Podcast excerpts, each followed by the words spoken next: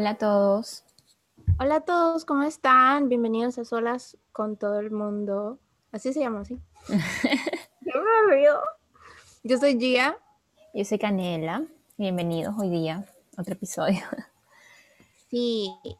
Nos pueden encontrar en las redes a mí como arroba Gia Tweets en todas las redes. Y a mí como canela.ayala. Y sí, hoy día les traemos un tema que no estamos muy seguros cómo empezarlo, pero es algo que sabemos, creo que tenemos bastante experiencia en eso. Y es sobre viajar solo o viajar o viajes solas. ¿Cómo se diría? Bueno, yo no sé si tengo muchísima, yo no sé si tengo muchísima experiencia, pero porque siento que no he viajado muchísimas veces. Eh, pero bueno, el tema del día es sobre no es como viajar solas o solos. Eh, y yo creo que se podría tomar desde que, o sea, como que el primer viaje que haces solo en toda tu vida. Yo también tenía pensado como que, bueno, la mayoría de mis viajes han sido sola, entonces realmente sí tengo bastante que contar, pero quisiera saber más su opinión, eh, lo que opinan, porque sé que hay muchas personas que se restringen de viajar solos por seguridad, etcétera. Aparte de que es mucho más divertido viajar con un grupo. Pero bueno, ahí está el enigma de que, no es enigma, pero como que la cosa que siempre que uno quiere viajar o que uno se quiere proponer un, un viaje, eh, cuesta mucho dinero y cuesta tiempo. Y en la vida de adulto hay veces que ya no puedes costearte o puedes como que irte así nada más. Entonces llega un punto en que, al menos para mí, he optado por viajar sola la mayoría de las veces porque no encuentro a nadie que quiera ir conmigo.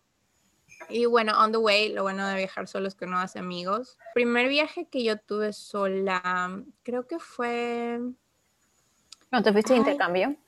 Cuando me fui a intercambio, sí. Fue como que el más choqueante, el más así, wow, porque justo fue un viaje sola y fue a otro continente, a otra zona horaria, con otro idioma totalmente, o sea, una transición increíblemente abrumadora para mí. Yo tenía 16 años en ese entonces y fui a Dinamarca y se me costó muchísimo adaptarme en un principio. Obviamente también creo que la inmadurez de esos años es, quieres estar con tus amigos de la escuela, etcétera, etcétera, lo cual es como que a, la vida de adulto uno ya se da cuenta que eso sí, o sea, es importante, pero al mismo tiempo como que igual vas a hacer amigos en otros lados. entonces, ese era uno de mis concerns al principio, a llegar a Dinamarca y, y verme rodeada con personas que no hablaban mi idioma. Fue súper abrumador la primera vez que lo hice. Y me acuerdo que yo le escribí a una amiga que ella se había ido a intercambio a Taiwán y le escribí y le dije, ¿cómo lo, cómo lo hiciste? O sea, ¿cómo encontraste esa paz de, de como que vivir en un lugar donde sabes que no es tu cultura, pero de todas maneras tú lo ves como un observador, realmente no es como que, como que estás obligado a estar ahí, porque así me sentía, como que, tú sabes como cuando vas a un lugar donde no quieres ir y luego te quieres ir a tu casa, pero en este caso no puedes irte a tu casa. Entonces así me sentía como atrapada y ella me decía, no, es que es que tú sabes, o sea, va a tomar tiempo. Y sí, o sea, después de un tiempo ya me sentí mejor y encontré amigos que se convirtieron en familia, así que fue una bonita experiencia, pero sí fue difícil. Bueno, un poco de contexto, lo que habla Gia es que hay un programa de intercambios que lo hace el Rotary Club, en donde tú tienes, creo que puedes irte desde los 15 años, me parece, pero creo que aquí en Ecuador permiten irse desde los 16, o es lo, lo usual. Entonces, te vas a vivir un año a alguna familia, puede ser Europa, Australia, Asia, te vas a vivir un año allá, también puede ser incluso en Norteamérica. Y viene una persona de algún lugar del mundo a quedarse en tu casa por un año. Entonces tú, em, durante ese año, puedes quedarte tanto en una sola familia como en dos familias. Yo también iba a aplicar y luego tuve problemas familiares y no pude ir. A mí me había salido irme a Alemania y y bueno, la verdad es que en ese momento Alemania no me llamaba mucho la atención, no sé por qué lo puse en la lista incluso. Pero ahorita que lo pienso y lo veo, es algo muy fuerte para esa edad, porque o sea, como que de verdad, si te toca irte a un lugar como a ti te tocó irte a Dinamarca o también a Taiwán, es bastante fuerte irte tan joven a la casa de una familia que no conoces. Eh, no sé, ahora lo veo con otros ojos y digo, wow, esos chicos que se van son muy valientes. Claro, ellos lo ven divertido y te lo hacen ver divertido porque es divertido, supongo. Pero, pero wow, qué fuerte. Y bueno, mi primera experiencia viajando sola también fue un intercambio. Em, porque antes de eso yo había viajado, pero con una tía cuando tenía 15 años, o sea, era como mi familia. O sea, era con mi familia. Eh, pero luego yo también viajé, también fue por Rotary, pero yo me fui a un intercambio corto. Me fui a Brasil. Y a pesar de que yo me fui sola, yo no me sentí que me fui sola porque eh, no fue como los intercambios largos que te mandan eh, a una familia, por los chicos de diferentes partes del mundo que no conoces, sino que yo fui con chicos de mi colegio, eran menores a mí como por dos años, pero eran de mi colegio, yo ya los había visto, entonces de cierta forma fue como viajar con amigos, pero sin mi familia. Em, algo que me pasó para ese viaje fue que mi, papá me iba a dejar al aeropuerto. Mi papá fue tan lindo porque mi vuelo sería de Quito. Entonces él me llevó a Guayaquil, desde Puerto Viejo a Guayaquil, y compró pasaje a Quito para viajar conmigo hasta Quito. Pero como somos unos impuntuales, bueno, en esa época yo era muy impuntual conmigo, o sea, como mi papi, pues siempre, digamos, decía a las 5 llegamos 6. Entonces, él pensó que podíamos llegar al aeropuerto, lo cual no tiene sentido porque él ha viajado, pero el punto es que llegamos al aeropuerto cuando ya el vuelo lo habían cerrado o sea, no despegaba y lo habían cerrado. Y ese era el vuelo que me llevaba solo hasta Quito y en Quito ya me subía en el vuelo a Brasil. Entonces pasó que ya lo cerraron. Yo me senté así como que, chuta, no puede ser, porque tras eso era como que en la noche, o sea, ya todo estaba cerrado. y estaban justo cerrando, creo que era LAN, no me acuerdo qué, creo que era LAN. Entonces cerraban la oficina y mi papá se metió por debajo antes de que cerraran la, esa, esa cosa de metal que ponen para cerrar las oficinas se metió por abajo, le pidió el favor que nos ayudaran. Entonces lo que, lo que conseguimos fue que mi vuelo de Guayaquil a Quito y yo en Quito embarcaba a Brasil, consiguieran que yo embarcara desde Guayaquil, que vaya a Quito, pero ya haga el check-in ahorita, entonces ya no tenía que salir, no tenía que perder mi vuelo, que era el vuelo de Brasil, porque en verdad el vuelo de Brasil era como una especie de escala. Ya. Ah, eh, entonces yo podía, era como que si mi vuelo de Brasil saliera desde Guayaquil. Entonces mi papá hizo eso y ya no tenía por qué viajar él, pues, porque ya no tenía por qué el, tener que viajar si ya no me iba a ver. Entonces él se quedó y se despidió de mí desde de Guayaquil. Pero como yo dije, mm, a la final ni siquiera en el avión estuve sola, porque había una chica de aquí de Manabí que yo no conocía, pero que también, ella sí se iba un año a Brasil, que mis amigas ahí en la sala de espera, entonces a la final fue como que al llegar a Brasil ya tenía mis amigos de Ecuador, entonces no sentí que era tan sola. Pero mi primer viaje que sentí ya que viajaba sola, sola, fue ahorita que hace dos años que me fui a estudiar a Canadá, porque, bueno, a diferencia de ella, yo la verdad no he viajado muchas veces, he viajado poco. Em, después de Brasil no viajé hasta el 2019, o sea, esto fue en el 2014, pasaron cinco años hasta que, me, hasta que viajé de nuevo a otro país. Eh, y aquí sí fui sola, sola, sola. Hice un viaje con unas escalas, una escala terrible que me tocó.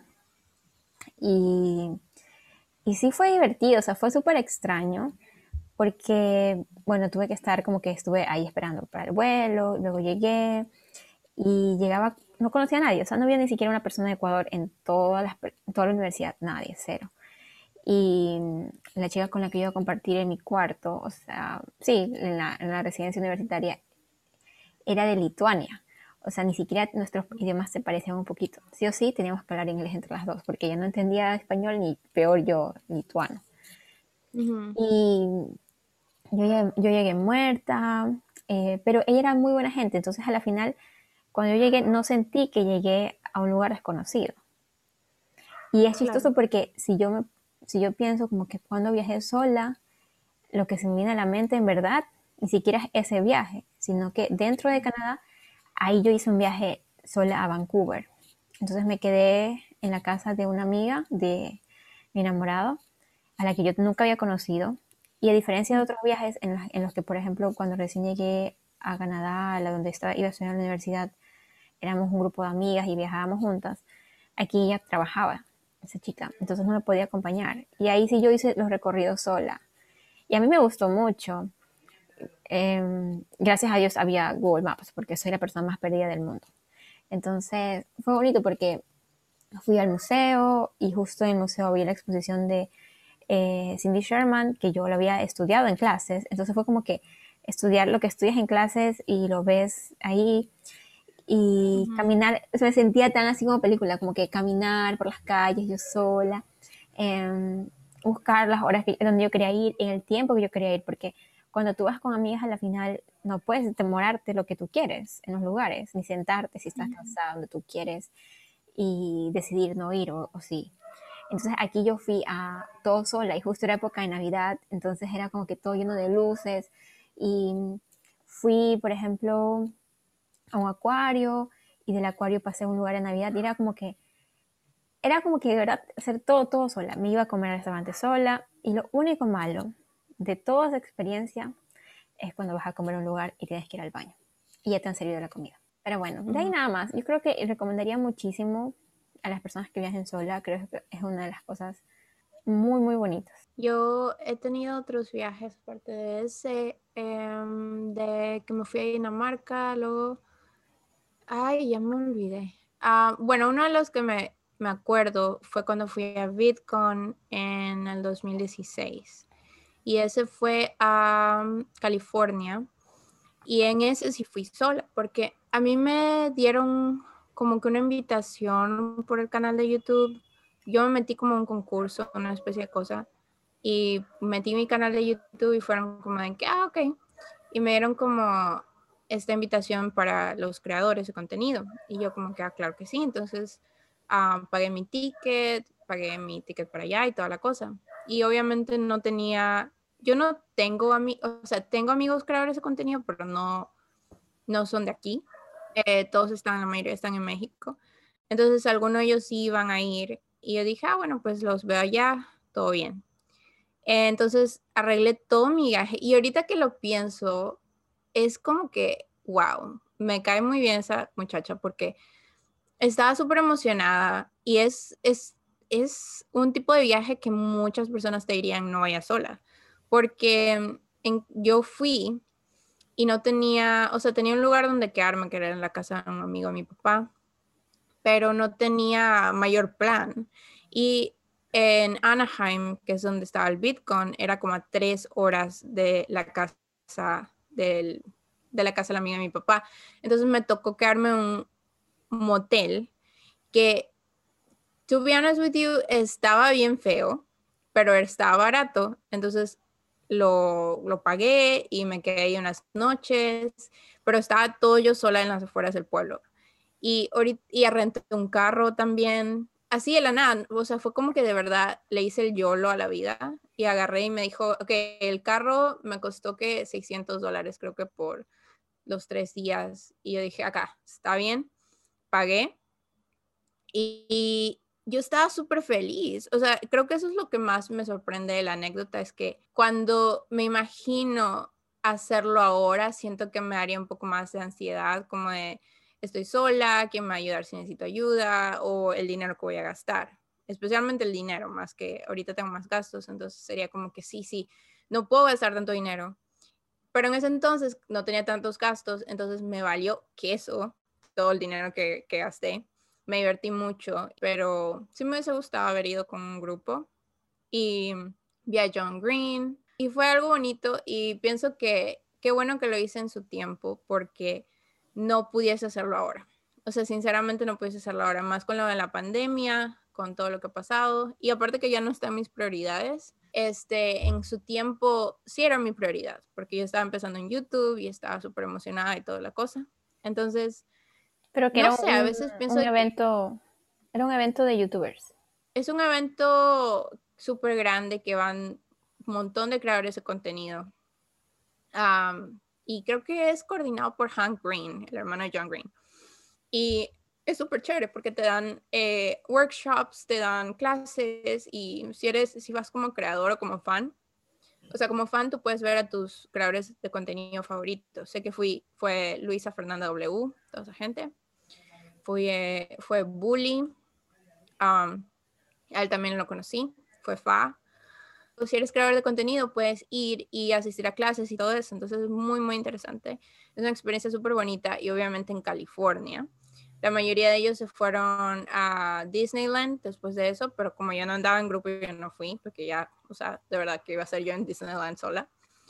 Entonces, sí fue, eh, de verdad que es una experiencia que me hace sentir, ah, ya, no, espérate, cuando llegué a donde me quedaba con el amigo de mi papá, ahí el, el, hijo de él me llevó como por un tour por la ciudad de Los Ángeles.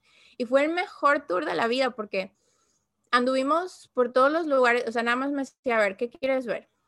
Entonces fuimos, lo primero que le dije fue como que no, quiero ver la, este, ¿cómo es que? The Hollywood sign. So, let's go.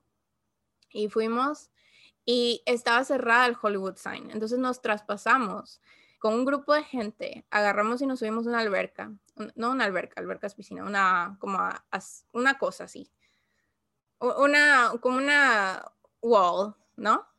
Y uno de los señores que vive ahí, que vivía por el Hollywood Sign, se súper molestó y dijo, les voy a llamar a la policía, no sé qué. Y nosotros como, ¿qué hace, señor Redajes? Y nos fuimos. O sea, todo esto es so out of character of me. Por eso les digo, o sea, viajar es tan bonito porque you're not you in a way. O sea, realmente te vuelves un poquito más aventurero, ¿no? Eh, entonces subimos al Hollywood Sign y obviamente eso no es fácil, es horas y horas de caminata. Entonces we were having fun, pero llegó la noche. No nos habíamos dado cuenta que llevábamos como 10 horas caminando y no llegamos al Hollywood Sign y ya se estaba poniendo de noche y empezaron a ver helicópteros arriba de nosotros de policía. Y nosotros como de que, oh shit, we're not gonna get out of this no, somos latinos, nos van a llevar a la cárcel, aquí nadie, nadie es blanco, o sea, yeah, it really is gonna be like that. So, estuvimos súper estresados, pero nos matábamos de la risa y corrimos hacia abajo y después nada más escuchamos a los coyotes que estaban por ahí. And coyotes, they kill you, you know? So, it was crazy, pero it was so much fun. Y, o sea, como les digo, si uno va a viajes solo, eventualmente tú encuentras personas, ¿sabes? Sí, a mí me pasó, tal vez algo tonto, porque aquí en Ecuador es peligroso caminar en la noche y en Canadá no lo es tanto. Entonces yo me sentía tan rara, eran como las ocho y media, todo oscuro y yo estaba, yo tenía todavía que coger como dos metros para llegar a, la casa de, de, la amiga que les dije. Y yo así como caminando, y a pesar de que yo sabía que tal vez no me pasara nada, igual yo tenía miedo igual tenía miedo como de caminar. Y luego cuando yo llegué a la casa de ella, ella vivía como que en un barrio donde todas las casitas parecían casas de películas, así, con las luces navideñas. Entonces yo me fui a caminar como que por toda una hora sola por esa calle y como que realmente entendiendo esto de estar caminando por la calle sola en la noche. y aún así, como que, ok, me siento rara. Y luego regresé. Pero sí, es bonito viajar sola. Em, pero ahorita que ya viajé y que fui a estudiar, entonces como que tenía responsabilidades, para mí fue como una experiencia que yo me sentía más yo. Eso es lo que yo le decía a mis amigas allá, como que me sentía más yo que en, otros momentos. O sea, no sentía como que era otro yo, sino que era más yo. Sentía, me sentía súper bien con mis amigas, sentía que, eh, no sé, no sé por qué, pero sentía como bastante apoyo, como que a tus amigas le podías decir cualquier cosa y no sentías que te iban a juzgar, como lo que siento con mis amigas amigas. Pero era, yo sé que ellas no es que eran íntimas, así, súper íntimas, pero aún así yo sentía eso de su parte. Todos eran súper super amables y fue una experiencia chévere, eh, especialmente por la universidad, porque yo fui a estudiar arte y hay una gran diferencia en la forma en que la gente estudia el arte, al menos en, la universidad donde estoy aquí y en la universidad que fui allá, em, yo me metí en diferentes cursos, o sea, me metí en uno del programa de, de manejo cultural y me metí en una de arte, de bellas artes como tal, y dos de diseño. Entonces fue bastante interesante la de arte, que fue justo arte contemporáneo, y el profesor nos mandó a hacer eh, un performance. Y yo nunca he hecho eso. Yo soy una persona muy, pero muy vergonzosa, o sea, demasiado al extremo. Y, y fue súper chévere porque como que salí de mi zona de confort y me gustó. Y fuera de eso, ¿qué más me pasó? Ah, algo que también me, me, chocó un poco fue la forma de saludar. O sea, yo ya sabía que uno no saluda con beso. Entonces, por eso como que me mantenía, o sea, digamos, llegaba alguien y aquí uno se para y saluda con beso. Eh, antes de pandemia, claro. entonces, cuando llegaba alguien, yo así como que me quería levantar y era como que, no, no me levanto. Y lo que sí me pasó una vez es que yo iba a saludar a una chica, o sea, me hizo una amiga, estaba en el ascensor y la veo. Y yo casi que me la acerco así y yo como que, uy, y me hice la loca. Pero dije, no, no, es cierto que eso no se hace. Aprovecho aquí para decir algo que a mí me pasa. Y ah, no sí. Sé, y no sé, no sé si a todos les pasa. Y es una persona muy rara para saludar, en serio. No sé si hay un nombre para esto, no, no sé si es ansiedad social o qué, pero odio saludar a gente que conozco. O sea, no es que odio, sino que me siento súper incómoda porque no sé cuándo saludar o cuándo no. O sea, cuando hay gente que conozco, pero con la que casi no hablo, pero que por las redes sociales sí nos saludaríamos.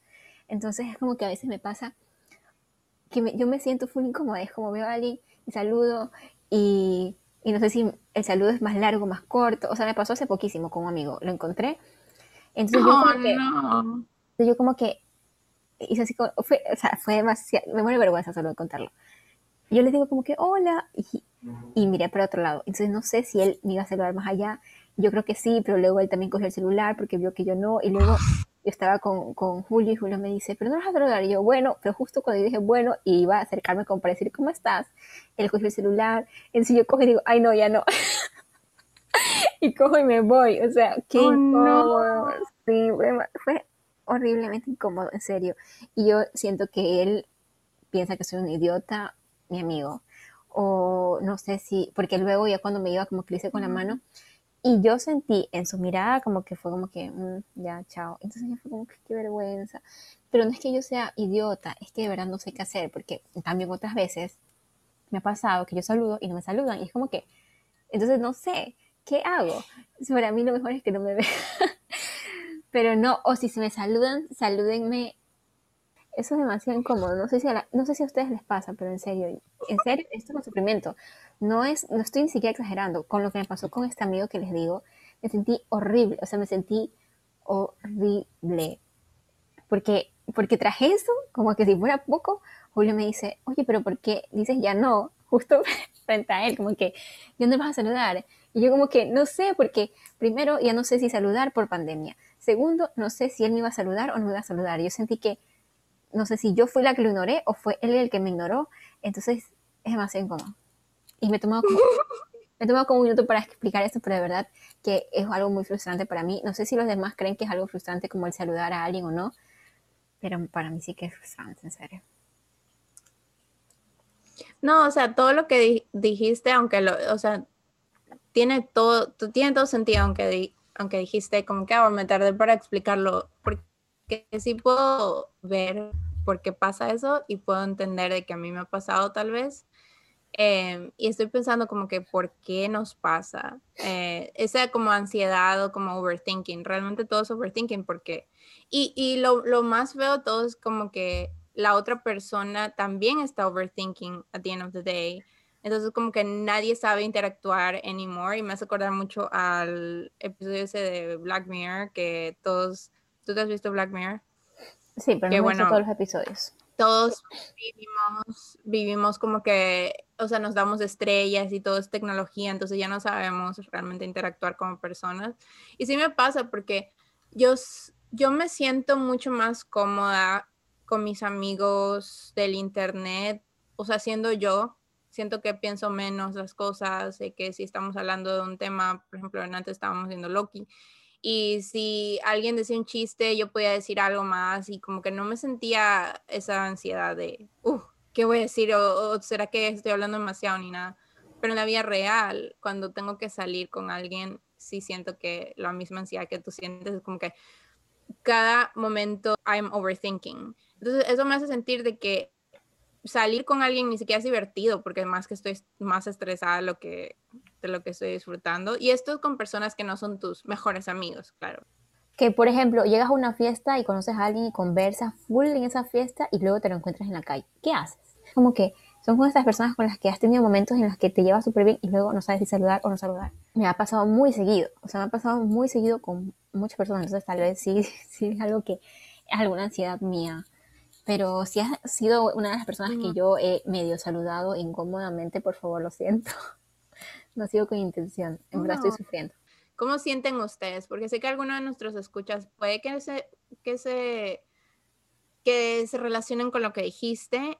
Y I love that though, porque al final siento que, por ejemplo, yo estoy súper en confianza con mis escuchas o con nuestros escuchas.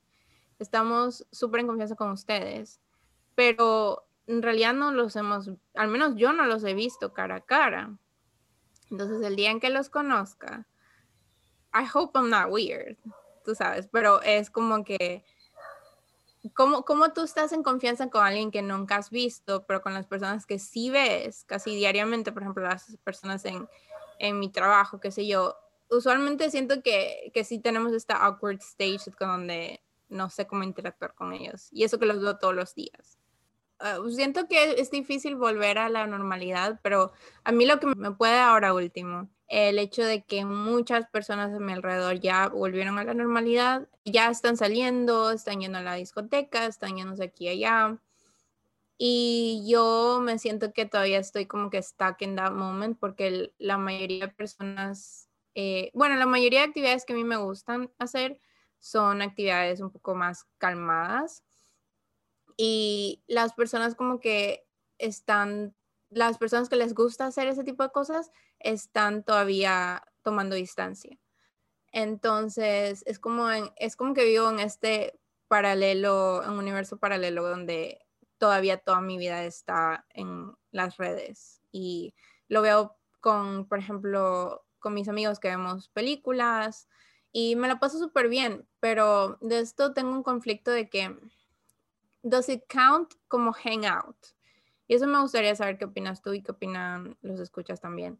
Cuenta cómo socializar si tienes tu vida social en línea en estos tiempos, ¿no? Que yo creo que sí cuenta como socializar, porque por ejemplo, ahora que todos estamos encerrados, em, los amigos con los que hablamos, que tal vez en algún momento veíamos en persona, son amigos en línea ahora. Entonces, pero tú sientes que siguen ahí. Pero tal vez sí creo que, que es mejor cuando esos amigos que son en línea, igual has compartido, has compartido momentos con ellos. ¿Sí me explico? Como que en persona también han tenido momentos juntos y lo has podido conocer de otra forma. La verdad es que yo siento que yo siento que mis amigos en línea estarían más para mí en momentos difíciles que los que no están. ¿Sabes? O sea, por por y, y yo también siento de que yo estaría, suena mal, pero o obviamente estaría ahí para cualquier persona que necesite, pero siento que, que, le tengo más afecto a mis amigos en línea de lo que le tengo afecto a mis amigos de acá, digo en Tampa, ¿no? Ah, y no sé, no sé si eso es extraño o, qué sé yo. Y sabes que ahorita que lo dices, literalmente mientras hablaba me di cuenta que mis amigos ahora son en línea, porque al final yo no los veo. O sea, de verdad a mis amigos en persona con las que yo considero mis amigos más cercanos no los veo hace demasiado tiempo y no por eso han dejado de ser mis amigos. Entonces, a la final creo que esos amigos son en línea. Solo que tal vez uno lo veía diferente cuando no conoces a alguien nunca y por internet lo conoces y te haces amigos. Por ejemplo, yo tengo un amigo eh, que él escucha el podcast, él sabe quién es, pero I'm not gonna write you out, so no voy a decir tu nombre, pero you know who you are. Y él ha estado conmigo por años y años. Y él me encontró por mi canal de YouTube, um, ABZ, ha sido súper motivador, ha sido un súper amigo. O sea, él me ha brindado una amistad que muy pocas personas me han brindado a la vida real. Yo lo quiero a él un chorro y no nos conocemos. Él es de Guayaquil. No nos conocemos, pero siempre, o sea, siempre que nos escribimos, lo que sea, le digo, o sea, te quiero mucho y él también me dice a mí, porque él no solo ha estado ahí en momentos malos, en momentos de joda, que porque hablamos de los mismos temas, o incluso en momentos de que, o sea, felices. Él ha estado ahí apoyándome en muchos proyectos, yo lo he querido, eh, o sea, lo he apoyado en sus proyectos y conversamos un chorro y nos contamos las cosas y él sabe hasta más detalles de mi vida privada de lo que saben mis padres. Eh, cosas así, ¿sabes? Entonces, siento que en ese sentido se siente bastante real, pero es, es difícil entablar ese tipo de conexión con cualquiera, ¿sabes? Y pienso que en el, en el mundo de ahora, que todo es en línea, tú estás más propenso a que, por ejemplo, tú ves en Twitter, yo hablo de ciertas cosas, o desde que me gustan los BTS, yo ya te dije, o sea, he encontrado un chorro de personas que yo los considero amigos porque hablamos y, y si yo digo algo, ellos están ahí, me han apoyado en el canal, todo eso, y yo también a ellos. Entonces, es súper chévere. Y mm, es como que te encuentran, ¿sabes? Es más fácil encontrar a tu grupo. Pero en la vida real, como que tienes que, como que, no sé, no puedes encontrarlos tan libremente. You know what I mean? Sí, o sea, yo, sabes que ahorita que lo dices, creo que depende, como tú dices, de las personas y de la conexión que tienes. Y de qué te funciona a ti. Porque, porque sí, tal vez si tú sientes eso con, con tu amigo, yo creo que sí funciona, depende de la amistad y, y lo que construyas en esa amistad creo que eso de tener comunidad y hablar si se siente bonito es una forma de socializar, como decía. Como por ejemplo hacer live, yo me sentía como rara y ahora en cambio me gusta y a veces como que me observo mucho en lo que hago, entonces a veces digo como que ah, no, no quiero subir nada. Entonces, pero quisiera saber qué dicen ustedes. El otro día estaba viendo una novela y iba a decir como que, ah, no sé qué era novela, pero luego dije como que, no, no, no, y no subí nada. Entonces siempre, siempre me pasa algo similar. ¿Por qué no? Yo quería saber qué novela estabas viendo. Yo quería más contexto de la, porque vi que pusiste la historia. Sí, porque, y eso de ahí es como de, después de haber borrado no sé cuántos videos que se supone que iba a subir. Es que no sé, soy así. Eh, y que por cierto, de la novela ya me vi el final. que es una novela, se llama Nuevo Rico, Nuevo Pobre. Y aquí voy a dar un momento de apreciación al actor por el cual me vi. Se llama Martín Carpán y me encanta, o sea, me encanta desde que yo tengo ocho años. Y, y, por eso me la empecé a ver, pero definitivamente esa novela tiene demasiados giros que dije, no, o sea, necesito saber cuál es el final, porque tenía 154 episodios y llegó por el número 10. Entonces dije, no, ya fue, ya lo leí y no, no me la voy a ver, pero el chico me encanta. Bueno, antes, bueno, antes de como que wrap it up for anything, te voy a contar del Muster Sugusu, ¿Qué? de los BTS que fui. Del Muster ¿Qué es eso? Sí, porque muchas personas que no saben de BTS, o sea, nada más que mi mamá pensaba que yo andaba de fiesta todo el fin de semana porque yo decía, sí, me fui a dos conciertos. Eh, los BTS tuvieron su celebración de em, la primera vez que debutaron. Han hecho uno cada año, creo que desde que tienen cuatro años. If I'm wrong, don't add me, I'm new to the fandom. Y em, entonces cada año en esta fecha para celebrar todas esas cosas hacen un muster que en Corea es como que celebran a los armies y como justo el fandom se llama army, ellos hacen eso. Y esta vez fue así mismo, fue un concierto en línea cada uno pagó su entrada, algunos lo vieron ilegalmente, pero ellos dijeron, it's okay, don't worry, we don't care. Literalmente, una muchacha como que le pudo la culpa, le pudo la culpa y fue a Weavers, que Weavers es una red social de, supongamos, de K-pop y todo eso. Yo solo la tengo por BTS. Y ellos ponen post ahí y los BTS lo ven y usualmente les comentan a las fans. Entonces, una de estas niñitas puso, no, me siento súper culpable, los he decepcionado, vi el concierto ilegalmente, lo vi en un stream, no sé qué. Y Jimin le puso, no, no te preocupes, it's fine, we don't care. O sea, literalmente, they're so cool. I love them.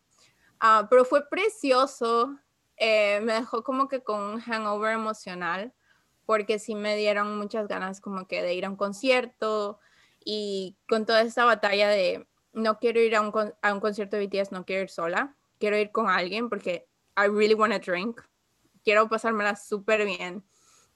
Entonces no quiero como que emborracharme sola en un concierto de BTS, o sea, something bad is gonna happen to me. Pero si voy con alguien y entonces estoy planeando ir a donde sea que estén mis amigos Army, um, cuando saquen ya los tours y todas esas cosas. Y, o sea, me va a costar un chorro de plata, en primer lugar. Pero I'm willing to pay for it. Y me la pasé súper bien y todos son súper guapos y I don't know, I was very happy, but now I'm sad porque se acabó. that's it, that was my weekend. Es lindo que tú sigas. me da porque, o sea, tú ves, ves, conciertos y como que sales toda, toda emocionada y así. Y me da risa porque lo que yo veo son como que envíos de dibujantes donde hablan sobre cosas, sobre como que sí, las redes sociales, todo es falso, la gente, todo el mundo. Eh, nosotros los dibujantes en verdad somos como cualquier persona, nos idealizan y ustedes nos odian después, o sea, es como que me da risa, eh, como que tú sales de eso todo wow, y si yo veo estas cosas, algo como que me divierto mucho, pero salgo como que, uy, la vida es una caca a veces. No, pero eso es bueno, ese contraste, ese balance, porque a mí sí me puede la idealización de especialmente los BTS, porque te digo, es que tengo que recordarme cada momento que toda todo lo que yo he visto de ellos es producido. Nada yo he visto que sea absolutamente natural eh, o que yo sepa. Entonces sí, a estos se los idealiza un chorro. Y trust me, I love idealizarlos. Los amo con todo mi corazón yo no los conozco en persona, pero sí se siente un poco como que abrumante pensar de que existen seres tan perfectos, entre comillas, y llega al punto en que yo me siento mal, o sea, con, como, no sé, en sentido de comparación, como de que, wow, o sea, son seres tan perfectos. Y yo, no sé, siento que es como que es bueno también tener a personas que te digan, ¿sabes qué? Las personas en el Internet y todas estas estrellas y todo eso son idealizaciones tuyas, porque tú no las conoces en la vida real, tú no los has visto molestos, tú no los has visto con sus cosas feas. Y eso me ayuda a mí para yo no odiar mi existencia, ¿sabes? Porque hay veces que me puede eso, que digo como de que todo el mundo tiene una vida perfecta y yo tengo todas estas emociones o qué sé yo, whatever, ¿no? Eh, sí. Sí, en cambio yo lo que sigo es básicamente gente que habla sobre eso, como que, como que no, esto es la vida y ya. Pero lo habla de forma chistosa, al final me termino riendo, así que todo bien. Sí, pero yo, yo también he sido idealizar, pero la verdad es que hace tiempo que no... Me pasa, no sé, cuando veo, por ejemplo, Zac Efron Down to Earth, ese de ahí, o sea, vuelvo a pensar como que, ay, Zac Efron me encanta. Pero luego ya como que lo dejo ahí es bueno recordarse no idealizar a estos ídolos, porque al final también es una presión para ellos. O sea, no, sé cómo es el mundo de BTS y todo eso, pero si es que todo es producido, tal vez a la final ellos han de sentir una presión, porque es como que son un como un mercado, como que ellos son un producto, como que son un producto y la gente espera cosas de ellos. Y yo tengo entendido que en Corea eso es algo muy fuerte, tanto en hombres como mujeres, como que los hombres de K-pop tienen que usar maquillaje y tienen que verse de cierta manera, vestirse de cierta manera, responder de cierta manera. Y, eso es muchísima presión, o sea. Así que también me da claro. qué pena por ellos, porque, porque creo que eso es lo que va a la gente, como lo que te decía justo que hoy día vi este en vivo de esos dibujantes, que es lo que ellos van, como que la gente les reclama cosas y ellos, por ejemplo, les reclama que hacen eh, pactos con marcas y le dicen, oye, em, eres un vendido. Oye, yo tengo que comer, tengo que trabajar y además que no es una marca que no uso. O sea, me vas a pagar, dime vendido y mándame plata y no hago nada. Pero entonces es como que tú tienes esa idealización de que son tus dibujantes y quieres que ellos hagan lo que tú quieres, que dibujen lo que tú quieres, que piensen como tú quieres. Como por ejemplo un, un escándalo o algo así porque Liniers, él, él dibuja una niña, ¿ya? Como ¿quién dibujaba más falda, él dibujó una niña que se llama Enriqueta. Entonces, em, él hizo un dibujo de Enriqueta con un pañuelo verde a favor de, la despenalización del aborto. Entonces, mucha gente le reclamaba y decía, sí, es una niña. Y él decía, no es una niña, es un dibujante de 40 y algo de años. Soy yo quien lo dibujo. Y yo soy el que decido. Entonces, como que a veces, y yo entiendo, porque cuando uno es fan de algo, uno le duele y uno quiere que su personaje sea de otra forma. Me pasó no sé, como How I Met Your Mother, a mí no me gustó el final. Y yo como que, chuta, quiero otro final. O, no sé, con cosas que a mí me gustan, entiendo de este lado, pero también entiendo del lado de ellos. Y creo que por eso cuando uno es consciente, tal vez como que bajarle un poco a esto de idealizarlos, porque tal vez piensas esto de, chuta, la presión que ellos tienen. Sí, no, 100%. Me imagino que tiene que ser, tiene que ser difícil. Em, a mí me puede mucho el hecho de que no solo me puede con BTS, ¿sabes? Me puede con, yo antes veía mucho las Kardashian, pero las personas, las celebridades, como uno las idealiza y uno dice, uy, qué, ocupados están. Incluso me pasó con lo de Zac Efron, que por ejemplo, yo las veía, yo los veo trabajar y como yo tengo este problema con la productividad, o sea, siento que, siento que ideal, idealizo esa, esa parte de ellos que solo se la pasan trabajando. Entonces el minuto que yo tengo, un minuto para cerrar los ojos, un minuto para descansar, para ver una película, mi cerebro está de, Zac Efron estuviese viendo Netflix ahorita, por ponerte un ejemplo, o ahora último también mucho de eh, los BTS, ¿sabes? O sea, es como que oh, ellos ahorita están trabajando, están practicando, están haciendo mucho dinero, están haciendo un montón de cosas y tú estás viendo esta, este show, estás descansando. No puedes descansar, tienes que muerte. O sea, me entra este, esta ansiedad. Yo creo que esa es la parte que me duele de idealizar este, este tipo de personas. Y a mí sí me hace bien, por ejemplo, que tú me hayas dicho o escuchar personas que digan como que, ¿sabes qué? No, o sea, nuestra vida no es así como parece.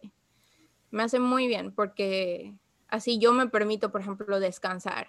A mí me gusta ver In the Soup, los BTS In the Soup, porque ellos están descansando en este show, literal, no están haciendo nada, jugando sus juegos pendejos, o sea, es really fun. Y, y siento que cada que veo ese show, mi cerebro como que dice, está bien, está bien, descansemos un ratito. No, estoy segura que no eres la única, mucha gente le debe pasar. O sea, yo soy una persona que procrastina mucho, o sea, como que me relajo y luego estoy como loca haciendo un millón cosas para cumplir cumplo y luego como estoy cansada me relajo y así es un círculo vicioso en el que estoy trabajando lo que más puedo para evitarlo, pero es complicado. Entonces, manden tips para la procrastinación, porque de verdad, de verdad, eh, para mí es un problema. O sea, de verdad es un problema. Pero bueno, eh, hemos cambiado bastante de tema. Y cada episodio siempre es lo mismo. Empezamos con un tema y luego hablamos otras cosas. Pero esperemos que les haya gustado y que se sientan identificados. Si es así, textas. Eh, sí, cuéntenos y de paso porque estaba pensando que tal vez, eh, no sé si para antes de que acabe la temporada entrevistar a otra persona, que ustedes nos pueden decir a quién, o sea, obviamente dentro de las posibilidades de conseguir que la persona venga, ¿no? Em, ah, bueno, ya. Em, así que si se les ocurre a alguien que quieren que aparezca, díganos, em, pónganos en contacto con esa persona también. y, y bueno, cuéntenos qué tal les ha parecido todo eso es todo por el episodio de hoy. Gracias por estar aquí. Como siempre digo, gracias. Gracias. Sí, los queremos mucho. Esperamos que se hayan divertido o que les hayamos servido de, no sé, de un momento eureka donde digan como que, oh, no sé, el único que se siente de esta manera, porque es, es muy importante sentirse acompañado y saber que no están solos. Entonces, esperamos que, que cumplamos eso para ustedes.